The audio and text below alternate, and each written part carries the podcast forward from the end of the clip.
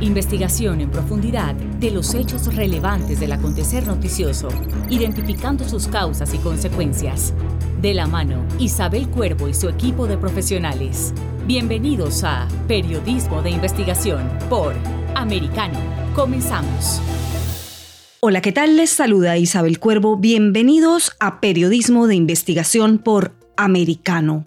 Hoy les tengo un tema supremamente importante, supremamente interesante porque ustedes saben que mientras otros se dedican a la noticia diaria, a los pro, los contra, a los sucesos, a los eh, acontecimientos de eh, diarios, que también es, por supuesto, supremamente importante que usted esté informado y también esté enterado, pues ese no es el fin de este canal. El fin de este canal, como ustedes lo saben y como lo dice en mi encabezado, es sostener el periodismo de investigación que ya no existe, totalmente eh, difunto, diría yo, en peligro de extinción, no, ya extinto. Así que, eh, bueno, ese es el periodismo que he ejecutado casi la mayoría del tiempo eh, en mi carrera periodística y es el que pretendo sostener.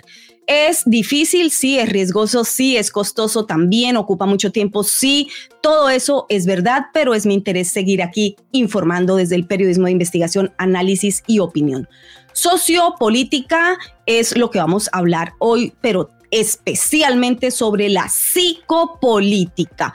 Bueno, ¿qué es la psicopolítica? ¿Cómo se relaciona con las tiranías y cómo se relaciona con los opresores? Vamos a tratarlo con el doctor Luis José Uzcategui, psiquiatra y antropólogo.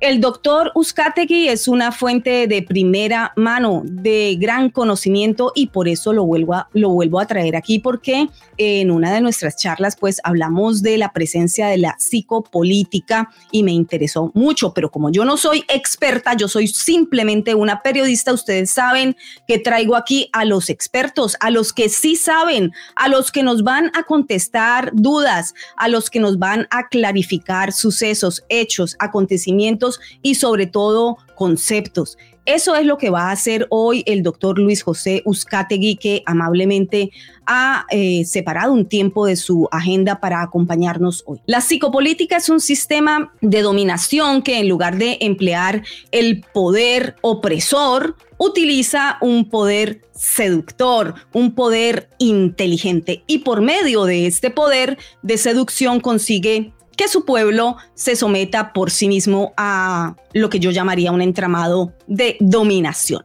Pero vamos a darle paso inmediatamente al experto, a nuestro especialista del día, para que nos ilustre sobre esto y también ustedes puedan opinar, como siempre, chat abierto y hacer sus preguntas. Bienvenido entonces el doctor Uzcategui. ¿Cómo está, doctor? Hola, hola, qué bueno estar contigo, Isabel, una vez más. Gracias por la atención de compartir conmigo este momento. Gracias, gracias doctor. Eh, usted ha sido muy solicitado porque las personas han aprendido mucho, sobre todo en la charla que tuvimos la última vez y que gracias a esa charla pues yo pude eh, explicar unos conceptos complejos. Bueno, yo no, usted. Así que doctor, hoy quiero que nos adentremos en la temática de la psicopolítica Doctor, primera pregunta, yo describí lo que era la psicopolítica a mi entender, según lo que yo he leído, según mi propio interés, lo que yo he estudiado, pero por favor descríbala usted como experto, psiquiatra y antropólogo. Gracias, gracias Isabel. Bueno, psicopolítica tiene dos dimensiones de estudio muy importantes e interesantes. En primer lugar, es el enfoque que se hace sobre el individuo que está en una actividad política y la forma de pensar, de sentir, de actuar, de comunicarse ese individuo cuando está en esa situación política. Es uno de los enfoques de psicopolítica, es decir, estudiar qué pasa en la mente del individuo que está en una actividad política. ¿Cómo puede ser psico medicina, psicoingeniería, psicoderecho, eh, psicoarquitectura, porque dependiendo de la actividad que el humano realiza, los procesos mentales son muy particulares. Ese es un concepto interesante. Hay que tener bastante claro que hoy en día ya el concepto mente no es una cosa etérea, eh, referencial, no. El concepto mente es toda respuesta que tiene el cerebro en la medida que el individuo tiene cierto rol, cierta actividad, ciertos conocimientos. Entonces, en concreto, psicopolítica estudia las manifestaciones emocionales de pensamiento, las conductas y la comunicación del individuo cuando está en el poder. El otro enfoque de psicopolítica es el estudio de lo que sucede en la población con las acciones de los políticos. ¿Cómo responde la mente de la colectividad y de los individuos? Claro está, que hacen confluencia para montar una sociedad, una comunidad, un grupo, vinculado al mensaje, a la acción, a la conducta y al ejercicio del político. Entonces son dos planteamientos que nos van a dar mucha claridad de qué está pasando en el mundo, qué está pasando en nuestros países, qué está pasando en cada sociedad. Y una de las cosas que puede ser de gran utilidad y que está muy en el marco del estilo de investigación que tú utilizas en tu proyecto de trabajo es invitar a los que están observando y a los que están oyendo esta entrevista a que les vamos a dar referencias técnicas de el campo de la psicopolítica, pero sea usted, ejercite su mente, active sus sistemas de reflexión y de análisis para vincular lo que vamos a plantear con sus experiencias nacionales. Es decir, en cada país hay políticos. Eso es histórico. Antes de la época precristiana ya existían los políticos. En cada región hay políticos, en cada municipio hay políticos, en cada organización hay políticos. De modo que vamos entonces a introducirnos en el tema de la siguiente manera. Una de las características del político es que está muy vinculado a una, el político está muy vinculado e ha hiperactivado una función de la mente, que es el poder. El poder es la disposición que tiene el individuo de poder manejar y controlar a otros seres humanos. Política es el ejercicio de administrar un país, un gobierno, un conglomerado. Poder es la disposición mental que tiene todo humano, todo humano, para vincularse a otros y ejercer influencia en el otro. Poder tiene el sacerdote, poder tiene el profesional y el político obviamente pues que es uno de los que cae en una dimensión de poder muy peligrosa. Uno de los grandes riesgos de estar en el poder y obviamente ser político es que se desarrolla una situación que es la adicción al poder. La adicción es una respuesta de la mente, la cual no solamente se genera por sustancias, por factores, por dinero, no, también hay adicción por conductas, por acciones, por el estar, por el rol. ¿Y por qué estamos claros de que hoy en día es uno de los grandes riesgos cuando se estudia bajo el enfoque de la psicopolítica la adicción al poder? Porque es que el político genera varias respuestas como son, por ejemplo, la abstinencia. Fíjense qué interesante puede ser esto. ¿Qué es la abstinencia? La abstinencia es la necesidad imperiosa de estar en esa actividad, de tener contacto con esa actividad, de estar siempre en la acción política.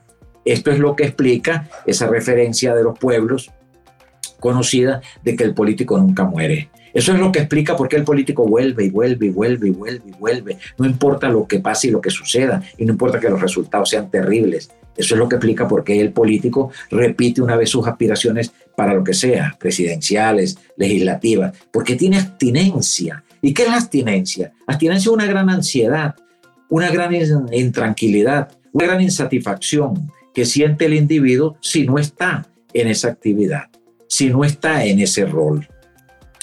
Ojo, es una función de la mente que a un nivel adecuado nos motiva.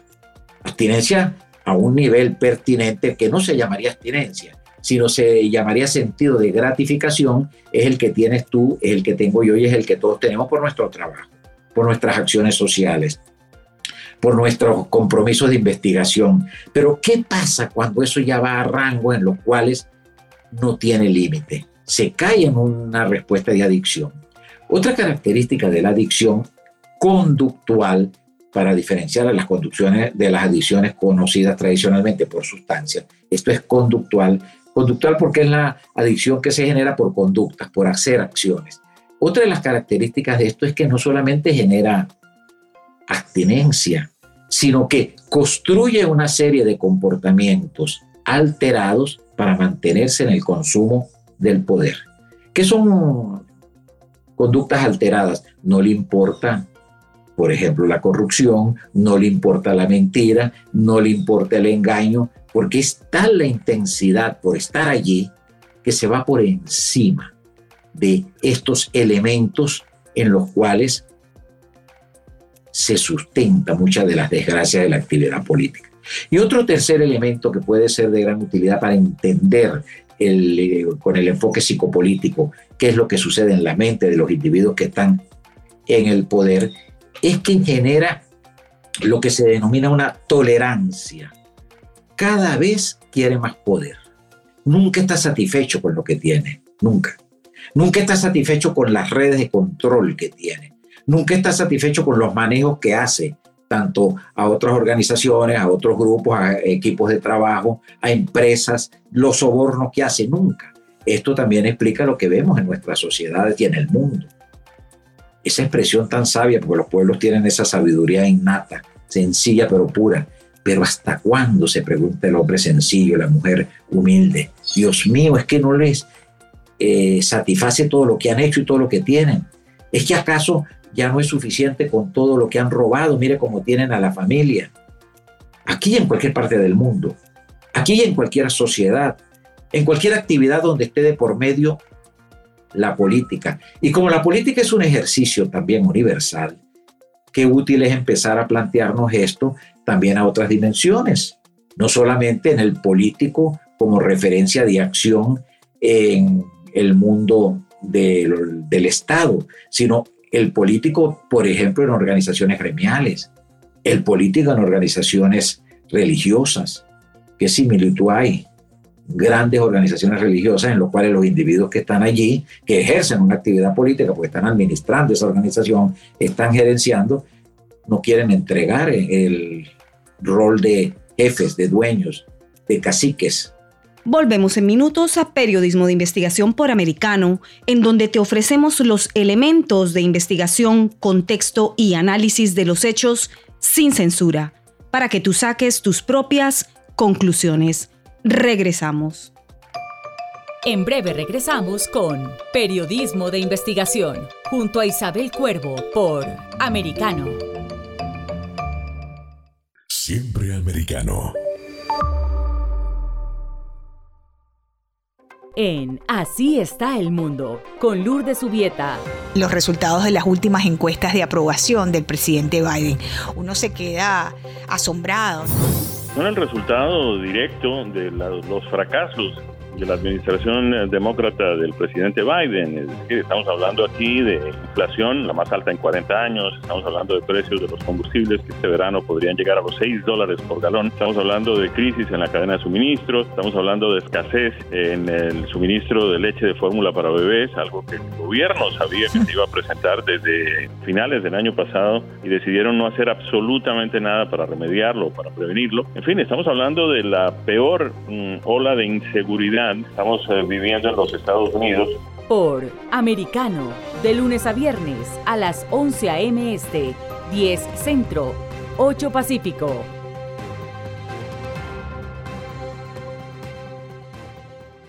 Siempre americano. En Sin Desperdicios, con Jimmy Nieves y José Aristimuño. ¿Sabe lo que pasa? Que yo estoy de acuerdo con cualquier decisión que tome la Corte Suprema. O sea, la Corte Suprema es la Corte Suprema. Ellos tienen, ciertamente eh, eh, es una Corte que los jueces están, tienen un tilde político, republicano o demócrata, pero al final del día, la gran diferencia del demócrata moderno y del...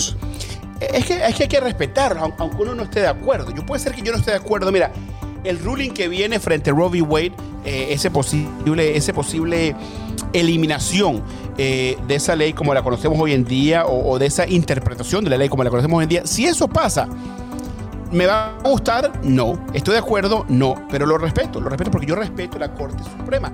Por Americano, de lunes a viernes a las 9 pm este, 8 centro, 6 pacífico.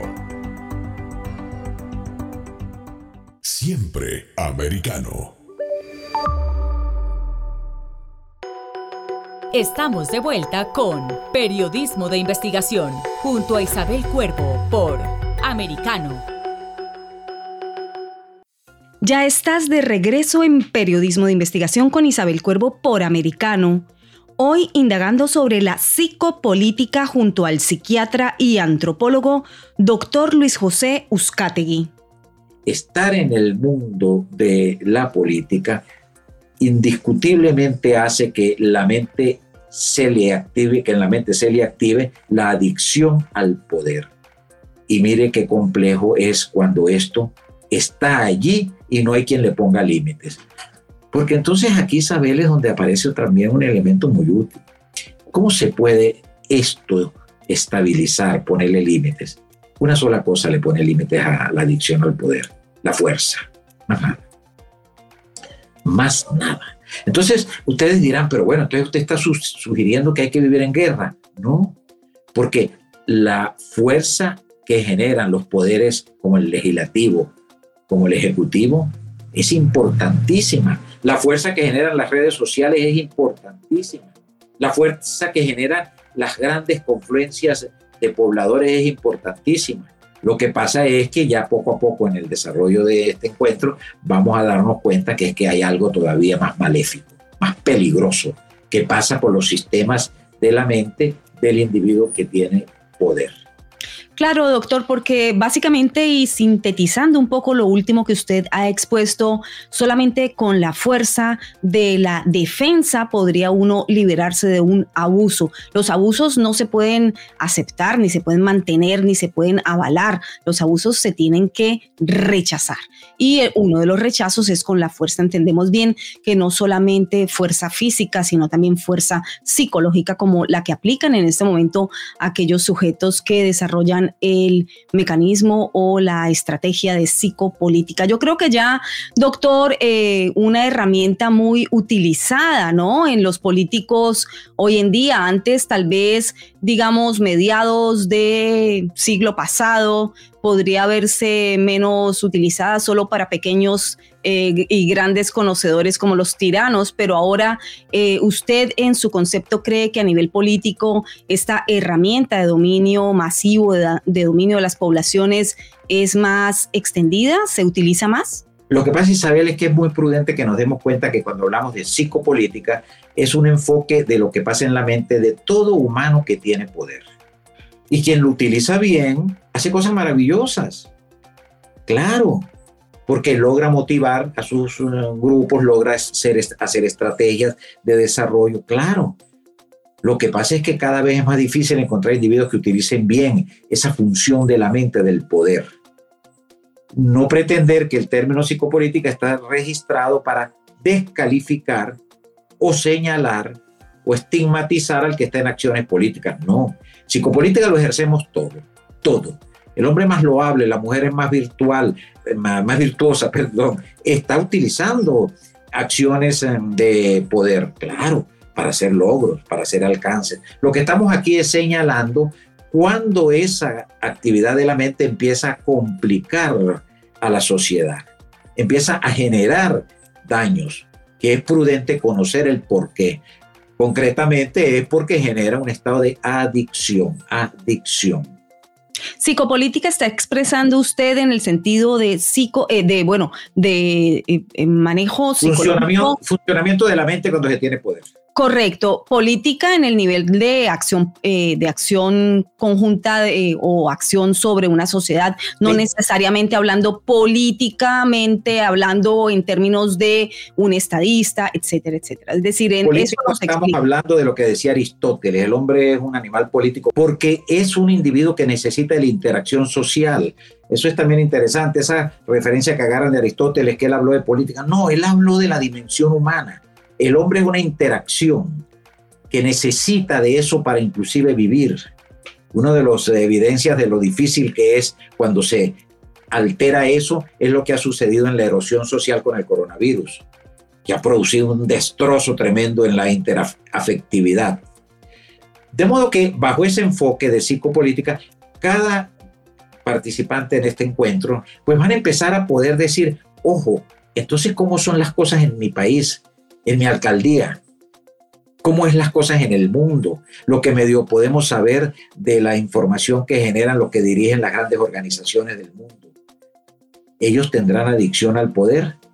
Chequen con cuidado y encontrarán grandes sorpresas. Otro elemento interesantísimo que estudia la psicopolítica, que estudia la psicopolítica, es que tiene un gran riesgo el que está en el mundo de la política de convertir su lenguaje, su producción de mensajes en una dimensión mesiánica, en el cual esa imagen tan poderosa que todos los humanos llevamos en nuestras mentes, que el Mesías, que se construyó, que se potenció, que se agigantó con los episodios de la religión eh, cristiana, están siendo utilizados y que están en la mente, eso aparece automáticamente, por el mundo de el que está vinculado a la política y entonces construye el lenguaje mesiánico, que es el ofrecimiento.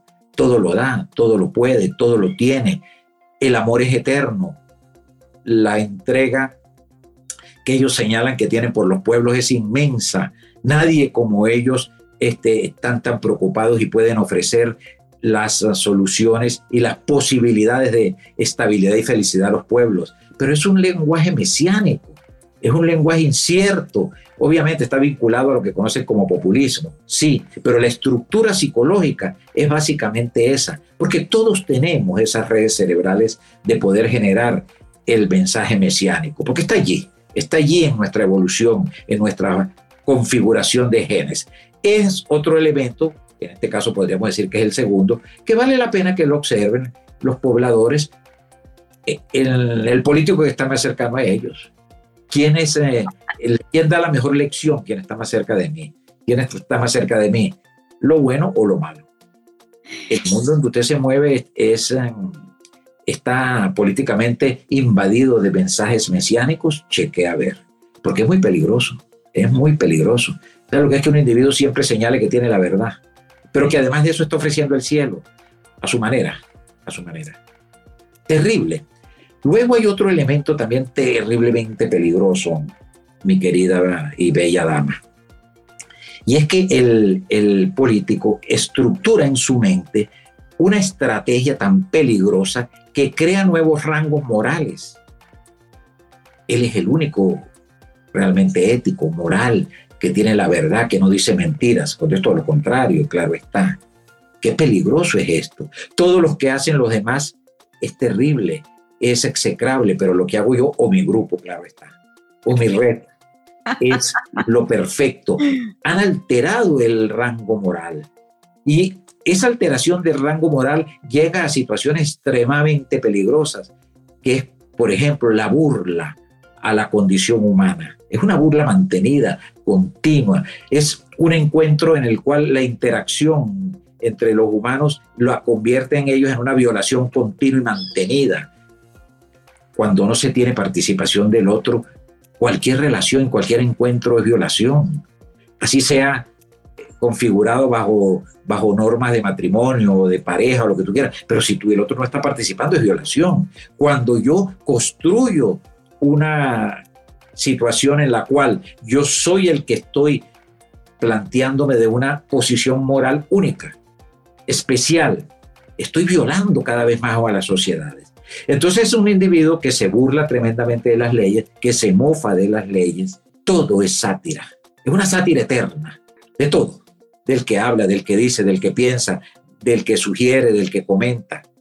Ojo, pero siempre está de por medio el rango moral del individuo. Claro, porque se creen, eh, con perdón aquí hago un inciso, doctor, se creen con esa superioridad, no solamente eh, como ser humano, sino superioridad moral, lo cual es gravísimo porque indica, eh, como usted bien nos lo explicaba, que son dueños absolutos de la verdad. Esos absolutismos, esas verdades absolutas que quieren implantar en las poblaciones a como dé lugar, eh, como sea necesario, no haciendo todo lo posible, sino haciendo todo lo que sea necesario, pues definitivamente tiene un perfil de dictador. Centrémonos, doctor, eh, permítame dirigirlo hacia los perfiles eh, de los abusadores, de los dictadores. Yo creo que con lo que nos ha dicho hasta ahora, muchas personas ya van identificando cuáles están bajo gobiernos de este tipo de personajes que hacen uso de la psicopolítica o el psicopoder para eh, implantar ese tipo de eh, opresiones sociales, ¿no? El poder es una adicción, sí, bueno, ya escucharon al doctor explicar a la perfección de que sí, no solamente es una adicción, sino que son unos adictos que reinciden, que se, eh, se atornillan allí en esa adicción de de, poder y bueno, cómo salir de una adicción necesitarían un especialista como usted, doctor, para salir de eso. Pero dudo que los políticos busquen ayuda o asesoramiento psicológico. Yo creo que se, esa egolatría y ese, ese sentirse en el poder que va eh, pasando y pasando los años, ellos no bajan de ahí, pues yo no creo que les interese mucho salirse de esa situación. Pero le, los pueblos, los sujetos, las personas, los individuos, cuando están bajo dominio psicopolítico o psicopoderoso, ¿no? Son sometidos sin que siquiera sean conscientes de su sometimiento muchas veces. O sea, ojo, la eficacia del psicopoder radica entonces, doctor, en que el individuo se cree libre, ese pueblo se cree libre, cuando en realidad es el sistema el que está explotando su libertad. ¿Podría leerse así? Fíjate, Isabel, es muy interesante reseñar y hacer hincapié en lo siguiente. Psicopolítica es el estudio de la mente del individuo cuando está en el poder. No necesariamente estamos hablando de alteraciones, de adicciones, no, cuando hablamos de psicopolítica. El político, la política es una adicción, no necesariamente, porque sin la acción del político en, en la sociedad no existirían Claro, imposible. Estamos señalando lo peligroso que es cuando la mente cae en esas funciones de adicción al poder, del lenguaje mesiánico y de crear esos nuevos rangos morales. O sea que hay que estar muy alerta a eso. Volvemos en minutos a Periodismo de Investigación por Americano. En breve regresamos con Periodismo de Investigación, junto a Isabel Cuervo por Americano. Somos Americano. en Entre líneas con Freddy Silva. Hoy tenemos como invitado a José Brechner, periodista boliviano radicado aquí en los Estados Unidos. Él es analista, consultor político. Petro ya dijo que, que va a prohibir los combustibles fósiles. La inflación va a destrozar este país. Acá más vale que no cierren la frontera porque se va a llenar de colombianos y los colombianos son gente muy productiva, muy buena y lamentablemente ese país se va a convertir en un país de gran narcotráfico, si hasta hoy en día fue un país fuerte a nivel de mafias y narcotráfico, pero las mafias colombianas han sido las peores de todas y siguen siendo, va a ser diez mil veces peor. Y obviamente el gran beneficiario de esto es Cuba. Por americano, de lunes a viernes a las 7 pm este, 6 centro, 4 pacífico. Somos americano. En Entre Nosotras con Yali Núñez y sus invitadas. Tengo a la doctora Carla Valenzuela, profesora de la Universidad Iberoamericana de México, adscrita a la maestría de estudios sobre migración. Bienvenida, profesora. Un placer tenerla en nuestro show. ¿Cómo las autoridades pueden discernir correctamente entre aquellas personas que sí se merecen entrar a los Estados Unidos con una calificación de refugiado y aquellos que están fingiendo las entrevistas de miedo creíble, que están fingiendo eh, la entrada como refugiados a los Estados Unidos? Yo creo que una de las maneras de poder eh, discernir quién es un refugiado y quién es una persona que está fingiendo la entrevista, pues es darse cuenta de la situación imperante en sus estados de origen. Por Americano, de lunes a viernes, a las 6 p.m. Este, 5 Centro, 3 Pacífico. Somos Americano. Estamos de vuelta con Periodismo de Investigación, junto a Isabel Cuervo por Americano. Bienvenidos de nuevo a Periodismo de Investigación. Hoy investigando e indagando de la mano del doctor Uzcategui sobre psicopolítica, método utilizado de manera cada vez más extendida por parte de políticos corruptos, tiranos y dictadores para dominar subrepticiamente a sus pueblos. La política es una actividad que está implícita en la mente del humano y por eso existe. Para que exista sociedad sin política no existiría sociedad. Imposible, imposible. No existirían organizaciones religiosas, eh, económicas, culturales, nunca, nunca. Lo que es muy útil y donde vamos a enfocar es lo que hace daño. Podríamos hacer una conclusión ya acá para pasar al otro punto. Cuando la acción política del individuo hace daño a la sociedad, al otro, al más cercano y al más lejano también, las cosas andan mal. Y con toda seguridad que puede tener gran adicción al poder, un lenguaje mesiánico y estar en una dimensión de posicionamiento moral fuera de realidad.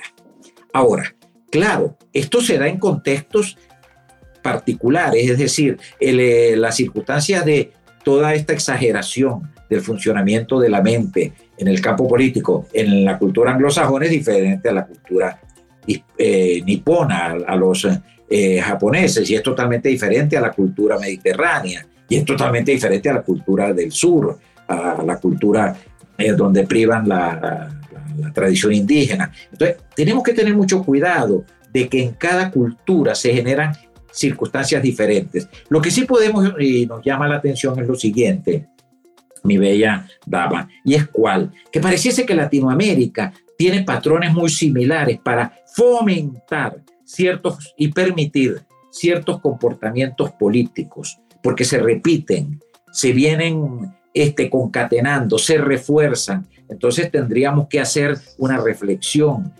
¿Qué pasa con nuestra cultura latinoamericana? ¿Qué sucede? Mm. O por lo menos con cierta frecuencia vienen acciones políticas de individuos que tienen estas características, grandes adicciones al poder, lenguaje mesiánico y se montan en un rango moral que no, no absolutamente lo tienen. Allí es donde tenemos que darnos cuenta qué sucede, porque para que existan estos individuos tiene que existir sociedad que lo permite, que lo fomenta, que lo promueve, que le abre las compuertas en nuestras culturas. En otras culturas que también están estos individuos y algunos más maléficos inclusive, que los que nosotros decimos que tenemos acá. Y la historia nos muestra que hay cosas bestiales en esta dimensión psicopolítica, por ejemplo, con las atrocidades del fascismo y del nazismo. En ese momento había una cultura, una circunstancia de país que permitió eso. Para entender lo que pasó, por ejemplo, este, que generó la Segunda Guerra Mundial, hay que entender lo que pasaba en las sociedades donde estuvieron sus actores. Si no, no podemos entender cómo se, cómo explotó esas mentes tan monstruosas. Porque si no hubiese dado esas características sociales de pobreza, de tragedia, de inseguridad, de corrupción, no se hubieran aparecido estos individuos. Bueno, y entonces ahora sí podemos plantearnos el señalamiento tuyo. Ajá, ¿cómo esto afecta a la comunidad, a la sociedad? ¿Cómo esto genera eh, grandes daños en la colectividad? De la siguiente manera. Una de, las cosas, una de las cosas que estamos viendo que, es muy peligrosa, claro está, es que entonces estamos viendo grandes colectividades los diferentes países donde lo que más se fomenta en ellos son los instintos prehistóricos. ¿Qué son los instintos prehistóricos? Los instintos prehistóricos son los instintos más elementales, más fundamentales para la sobrevivencia. Entonces se crea esa comunión entre el ejercicio político y la respuesta de las grandes eh, urbes en base a necesidades como tener que comer, protegerse y guarecerse de la intemperie, recibir migajas como ayuda. Es algo peligrosísimo porque son los instintos más básicos. Veamos en qué sociedad que tiene estos grandes problemas se fomenta el trabajo, la no mentira, el respeto, con hechos reales, no con el mensaje mesiánico de que yo soy el que tengo la las mejores condiciones para estar en una referencia de cabeza política, porque yo soy muy moral, muy honesto. Pues eso es muy fácil decirlo, claro. sin duda. Los, los, estudiosos de la neurociencia sobre moralidad plantean conclusiones muy interesantes. La moralidad del humano este, depende de la capacidad que tiene para justificar su inmoralidad. Entonces, ahí está el grado de moralidad. Si yo tengo muchísima capacidad para justificar mi inmoralidad, pues no tengo nada de moral. Si yo tengo poca capacidad, tengo un poquito de moral. Entonces resulta que, Isabel, los instintos prehistóricos, es que estamos casi en situaciones prehistóricas, donde tú ves la rapacidad de los humanos, sobre todo en los grupos con menos recursos económicos, para tener algo que comer, para tener algo de qué vivir, para robarse un poquito de luz, mm. para robarse un poquito de aire a veces. Otro elemento peligrosísimo. Hay una tendencia a cada vez más desarrollar las instituciones, pero como una configuración medieval. Recordemos que en la época medieval, que era lo que pasaba, el rey, sus acólitos, y eran poderosísimos y hacían lo que les daba la gana. Lo demás era la plebe. Los pisaban, los humillaban, les quitaban el, lo poco a través de las eh, exigencias que les hacían de impuestos. Cada vez parece que estuviésemos en estructuras medievales, donde es un individuo que maneja todo, y su grupo lo maneja todo, todo, todo, todo, todo. Instituciones, eh, grupos económicos, eh, grupos de periodistas, grupos religiosos. Entonces tú dices, pero esto, ¿a qué se parece realmente? Claro que se parece a uno de los formatos de dimensión política que en algún momento la humanidad ha tenido, en la época medieval. Entonces, una consecuencia en las poblaciones donde se desarrollan los instintos prehistóricos básicos. Qué interesante, eh, perdón doctor, qué interesante ese, ese, análisis, ese punto de vista que nos está dando del regresionismo, ¿no? básicamente yo le llamo así a los grupos que se autodenominan progresistas. Para mí, en mi visión de análisis personal, es un regresionismo. Justamente, eh, más o menos iría con el hilo conductor de lo que usted nos está expresando de volver como a una época medieval. Yo digo siempre el oscurantismo, en donde se nos eh, quita incluso el derecho a expresarnos, se nos quita el derecho a hablar de ciertas temáticas y el Big Tech se ha adueñado en gran medida de lo que es el, derecho a proferirse, decir lo que es verdad y lo que no es verdad, y el resto de la humanidad tiene que alinearse por esas eh, líneas pues de directrices, valga la redundancia. Entrando en términos geopolíticos, doctor, esto nos da pie para entrar a, un ámbito geopolítico. La psicopolítica se sirve también del big data, de la gran información eh, que eh, como un gran big brother, como el gran hermano digital, se apodera de los datos que los individuos además le entregan de forma muy efusiva, inmediata y voluntaria. Entonces, eh, la Big Data, los, el, Big Tech, la gran tecnología, una de ellas por donde estamos en este momento usándola a favor nuestro y por algo positivo que es, por ejemplo, hacer esta transmisión. Pero esa Big Data, esa información eh, tu información para aquel que nos está escuchando. Recopila tu información por redes, por internet, por teléfonos inteligentes, por todo, porque ya todo es eh, inteligente. Es esta una herramienta que le permite al sistema y por supuesto a los gobiernos levantar patrones y tal vez pronósticos de comportamiento de las personas para entonces eh, condicionarlas a nivel, digamos, pre-reflexivo, sin que se dé cuenta ese, eh, ese receptor de esa información que se le está destinando para manejo, para control social? Todo este mundo de desarrollo digital, toda esta explosión de tecnología, incluyendo el metaverso y todas las opciones de los NFT están llevando a un mundo en el cual, están llevando a un mundo en el cual nosotros nos encontramos con seres atemorizados, que ha sido lo histórico. Nerón aterrorizaba a su población. Pero ahora hay algo que es más poderoso, seres seducidos, que buscan eso, que necesitan de eso, que les incitan y les condicionan la respuesta más fundamental y primitiva de las emociones, que le activan un área allá en el cerebro que es la amígdala. ¿Para qué? Vivimos consumiendo, consumiendo información, consumiendo objetos, consumiendo mensajes, consumiendo desesperación, consumiendo desgracia. ver lo que está pasando en la humanidad es desesperante porque ahora tenemos son mundos gigantescos de seres seducidos. ¿Qué más seducción que explotar la libertad? Decirle a un individuo que es libre, que tiene todas las libertades, que puede hacer lo que le da la gana, que nunca como antes había alcanzado las metas y los logros que tienen alcanzado otros, siendo todo mentira. Usted es libre de viajar, usted es libre de entrar a las redes que quiere, usted es libre de tener el dinero, usted es libre de trabajar, pero eso está vinculado a? A toda una gigantesca estrategia combinada con la seducción de que se beneficie el individuo que tiene poder, bien sea poder político, poder económico, poder religioso, poder ideológico. Y entonces es así como llegamos a una situación que yo le he venido estudiando, Isabel, y es bastante tenebrosa, y es el desaseo social.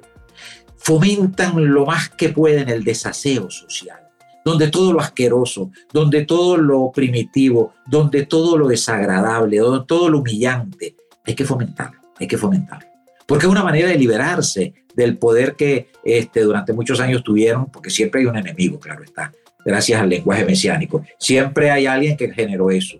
No el individuo que está en el momento ejerciendo el poder, sino siempre alguien que estuvo previo o que puede estar si yo dejo el poder. Entonces es el desaseo social. ¿Qué es desaseo? Cuando hay mal olor, cuando hay asquerosidad, cuando, se presentan movimientos, y esto es algo que se ha expandido sin darse cuenta, la, sociedad, sin darse cuenta, se ha puesto de moda. Cuando se presentan, por ejemplo, figuras eh, desnudas, tanto femeninas como masculinas, en acciones grotescas, en lo más, eh, en la animalidad más eh, obvia Pausa y regresamos a Periodismo de Investigación con Isabel Cuervo por Americano. En breve regresamos con Periodismo de Investigación junto a Isabel Cuervo por Americano. Siempre americano. En Iberoamérica hoy con Eugenio de Medina me complace tener al analista económico-político Eneas Biglioni, de nacionalidad argentina. Lo interesante es que esta investigación empieza, digamos, tratando de confirmar una única teoría, que es que Trump mandó gente a causar todos estos desmanes en el Capitolio, ¿verdad? O sea, no, no hay distintas hipótesis para ver cuál se puede probar y cuál no. Claro, esta comisión de investigación es bipartidista, incluye a demócratas y republicanos.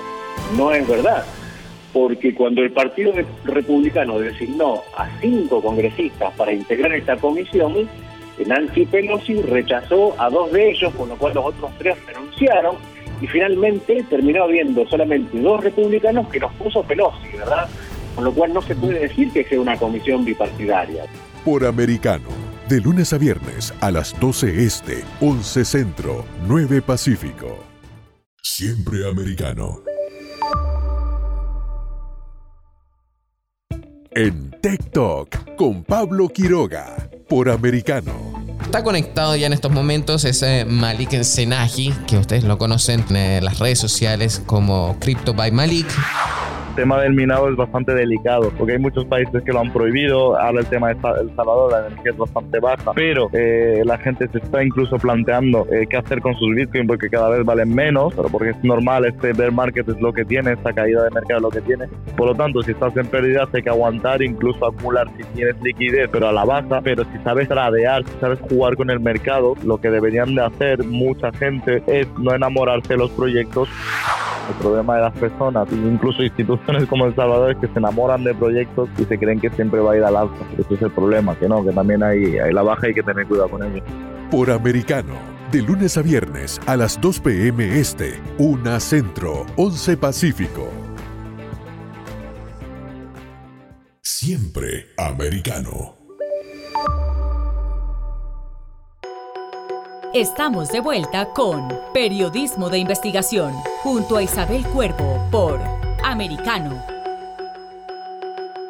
Seguimos en periodismo de investigación. Nos quedamos en el segmento pasado en el desarrollo del concepto de desaseo social que nos está brindando el doctor Uzcategui, en conjunción con la psicopolítica y cómo la sociedad cae así en un tipo de animalidad. En un tipo de animalidad, porque hasta los animales tienen cierta, cierto pudor por sus respuestas de sobrevivencia. Entonces, estamos en esta gigantesca situación en la cual un mundo eh, peligrosísimo que se puede estudiar a través de la psicopolítica, pero ojo, no es que la psicopolítica está vinculada a estas alteraciones, no, la psicopolítica es el estudio de esto. Puede también entonces vincularse a la, con el estudio de la psicopolítica las consecuencias que genera esta dimensión de la política mal manejada. Así es, y nacen estos dictadores, sobre todo esos caudillos en Latinoamérica, como usted lo explicaba también. Pero más allá de eso, eh, doctor, ¿dónde queda entonces eh, los, em, el inconsciente colectivo? Me gustaría que nos ilustrara un poco sobre eso. Es decir, el inconsciente colectivo, ¿usted cree que se ve tan ah, apabullado por estas eh, estos dominios, estos poderes excesivos, abusivos, psicológicos, dominantes en todo sentido, que em, eh, se, crea una enfermedad social? Porque ¿cómo se genera el inconsciente? A través de lo que sucede en el mundo, a través de lo que sucede en mi medio ambiente. Ahora, yo tengo núcleos del inconsciente colectivo, claro está, que son los que me están salvando, que es los que están vinculados a la evolución del humano.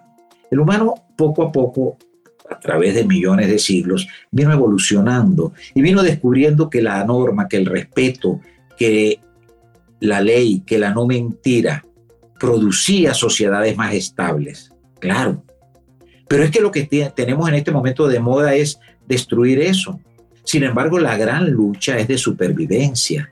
Cuando nosotros ejercemos ciertas eh, ideas, acciones, eh, opiniones, es la supervivencia que está allí un poco eh, vendida a través de la preocupación, de la lucha, del trabajo, del tesón. Pero detrás de eso es lo que hay, es supervivencia. Y la inteligencia, la inteligencia es un proceso evolutivo también, que eso no tiene cuestiones de siglos, sino tiene miles de siglos. Entonces la inteligencia también le dice al individuo esto no funciona bien.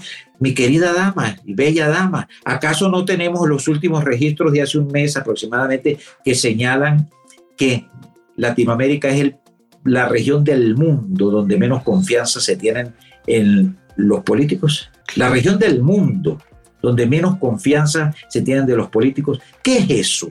Eso es salud mental. No tener confianza en alguien que nos engañe es salud mental, es luchar para sobrevivir, es salir de una dimensión de maltrato. Un poco la figura aquella de la mujer maltratada que dice, no, yo ya no acepto esto, ya yo tengo que gritar contra esta desgracia.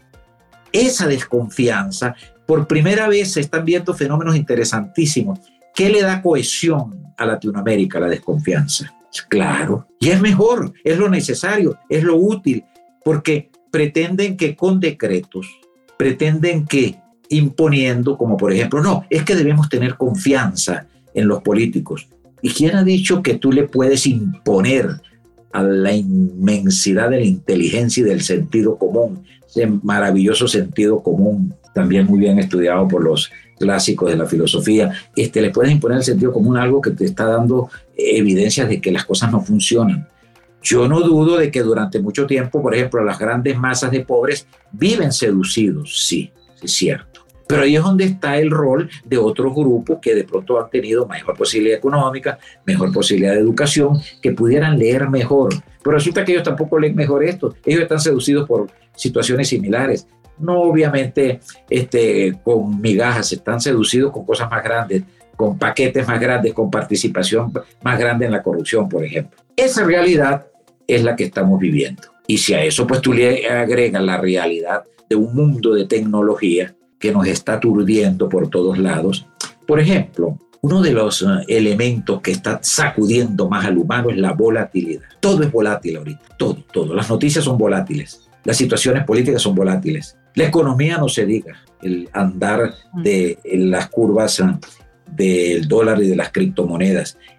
Eso ha creado, Isabel, en la mente del humano, en la actualidad, una sensación de, inseguridad y de incertidumbre, una dimensión de ansiedad gigante. Por eso es que tenemos, que lo hablábamos en el, en el tema anterior, que la ansiedad es la pandemia del 2022 y va a seguir siendo, porque es que no encuentra cómo resolver eso el humano. Yo tengo un registro que califico este tipo de ansiedad, eh, es un poco patentado por mí la ansiedad enigmática. Que el humano no sabe por qué está ansioso, es un enigma. ¿Qué pasa? ¿Qué sucede? Es lo que dicen, es la mentira, es lo que me está pasando, es las muertes que han habido de mis familiares. Por ejemplo, con el coronavirus, el humano ha tenido que estar viviendo un duelo interminable. Se le mueren familiares, se le mueren amigos, se le mueren conocidos. Hay amenazas de que viene otro tipo de peste. No hay nada que le azote más el terror y el miedo que la peste.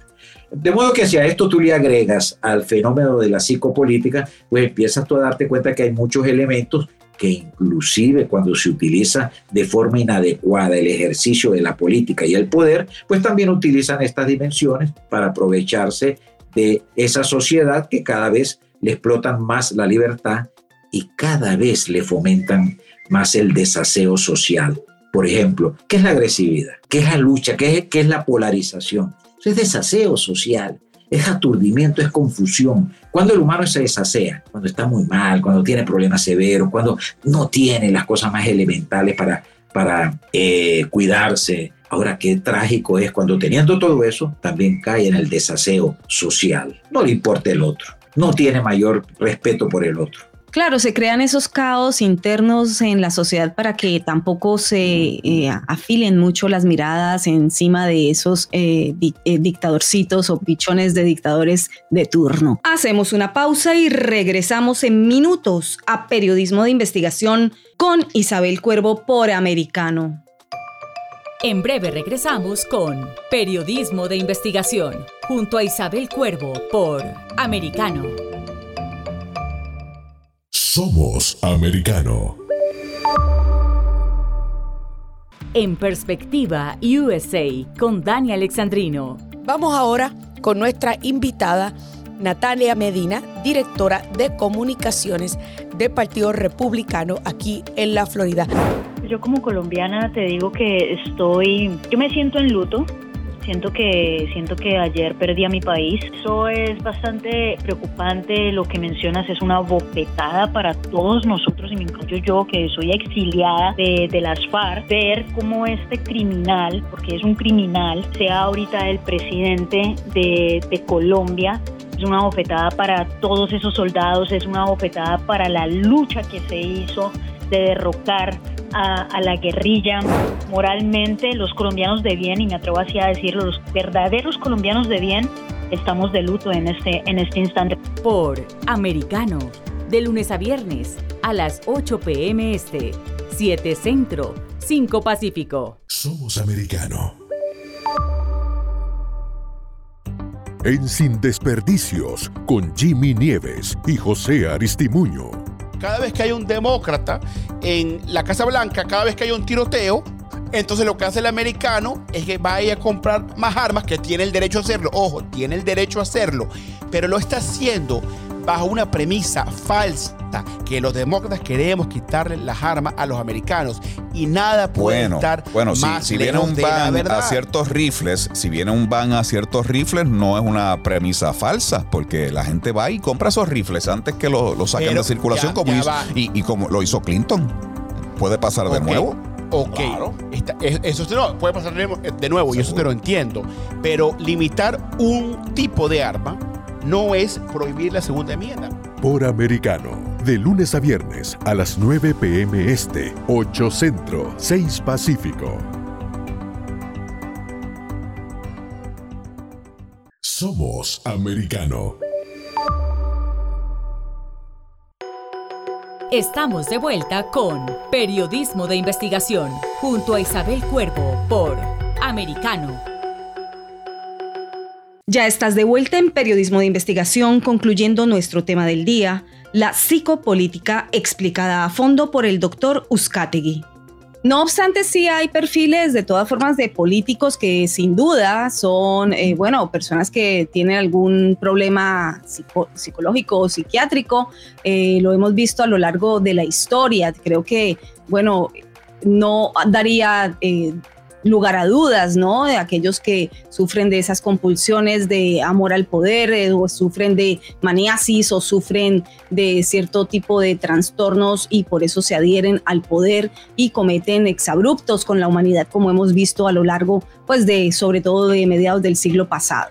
Bueno, en este siglo también, doctor, eh, usted está dentro... Pero que tocaste un tema muy importante, claro ahí sí es muy válido tener muy definido que es muy frecuente que los que están en el ejercicio del poder puedan tener cierta disfunción importante de el humor, de los afectos, te explico. Con frecuencia pueden presentarse individuos que están en el poder y tienen cierta disposición a ser bipolares. Claro. A tener problemas depresivos. Claro a tener estructuras paranoicas que por todas partes están viendo persecución, sin duda, a adquirir o a potenciar rasgos psicopáticos, que es el que no respeta al humano, el que hace cualquier cosa para mantenerse en el poder. Sin duda que eso está muy obvio y presente en cualquier ejercicio de poder. Pero cuando yo les comento que es muy obvio en cualquier ejercicio de poder, los invito con seguridad ustedes han tenido o van a tener. Observen cualquier individuo que tenga un poquito de poder. Se dan cuenta el problema que existe en la mente con el poder. Porque es que el poder es la opción que le permite al individuo de una manera más fácil dominar al otro. Última pregunta, doctor, y eh, que quisiera eh, no dejarlo ir sin que nos ayude un poco a vislumbrar qué poder hacer uno como ser humano, como persona, como individuo, como ciudadano para librarse del dominio de una de un gobernante, quiero llevarlo por supuesto al asunto político, de un gobernante que esté haciendo uso y abuso de técnicas de dominio poblacional.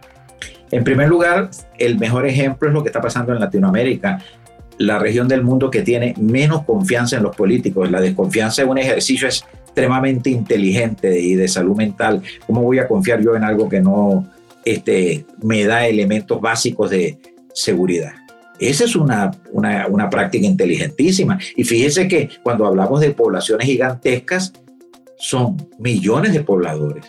Es una forma de tener una respuesta a esta realidad. Otra forma es utilizar lo que tenemos en la actualidad y es nuestros medios de comunicación, las redes sociales, para darle un sentido más práctico, más utilitario a nuestra cotidianidad y a nuestra realidad. Y es que si yo tengo tal problema, déjame informarlo, transmitirlo, compartirlo y chequearlo ¿Qué piensa usted de eso? ¿Qué piensa usted de aquello? Y le quitamos entonces un poco el poder también mortal que tienen las redes sociales para crear face news o posverdad. Doctor, eh, hay diferentes tipos de psicopatías. ¿Cuáles son las que más se pueden observar comúnmente en la actualidad en el ámbito político? La psicopatía pues ya entra a un registro más técnico, ¿no?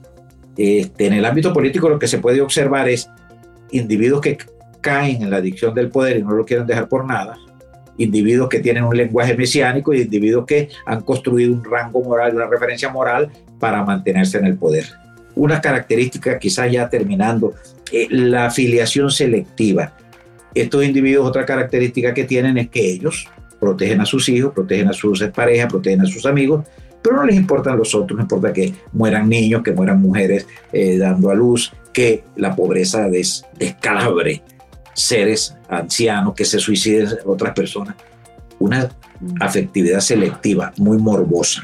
Muchísimas gracias, doctor. Hemos aprendido muchísimo hoy con usted le agradecemos el tiempo que ha dedicado a nosotros y será entonces hasta la próxima. Esto ha sido todo por hoy. Se despide de ustedes Isabel Cuervo. Periodismo de compromiso con la búsqueda de la verdad siempre. Investigación en profundidad de los hechos relevantes del acontecer noticioso, identificando sus causas y consecuencias. De la mano, Isabel Cuervo y su equipo de profesionales. Cada sábado, 7 p.m. Este, 6 Centro, 4 Pacífico. Periodismo de investigación por Americano. This podcast is a part of the C Suite Radio Network. For more top business podcasts, visit c-suiteradio.com.